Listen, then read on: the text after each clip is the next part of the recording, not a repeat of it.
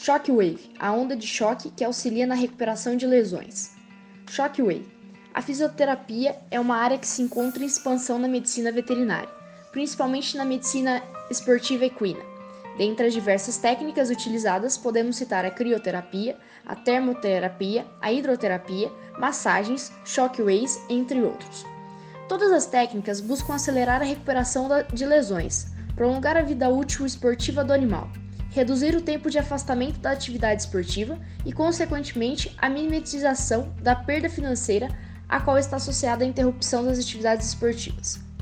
Introdução: O shockwave ou também chamado de terapia de ondas de choque, TOC, vem sendo utilizada de forma crescente nas enfermidades do aparelho locomotor equino, pois é classificado como um tratamento não invasivo com resultados positivos na reabilitação dos equinos atletas, sendo indicada no tratamento de lesões nos tecidos moles e no alívio de dor crônica.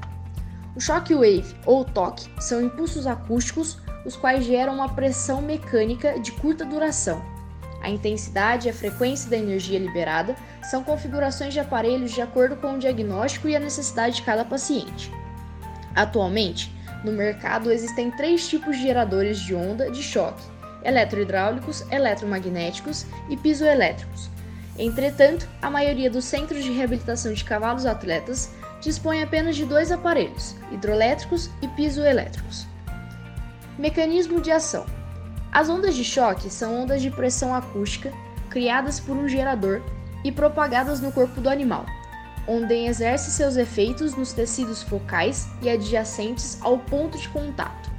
Apesar de não se conhecer o mecanismo exato de que se as ondas de choque exercem seu efeito nos tecidos, quatro fases das reações são pressupostas ao decorrer do corpo: as fases física, físico-químicas, químicas e biológicas.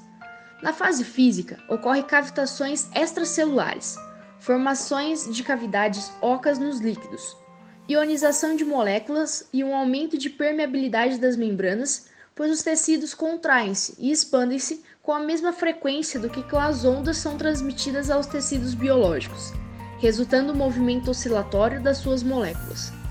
Na fase física-química, consiste na interação entre os radicais difundidos e as biomoléculas liberadas pelas células que levarão para a fase química, caracterizada por reações intracelulares. Essas reações intracelulares ocorridas na fase química, se persistem, irão constituir a fase biológica. Efeitos terapêuticos: ocorre o aumento da produção de colágeno, já que uma quantidade suficiente é necessária para processos de reparação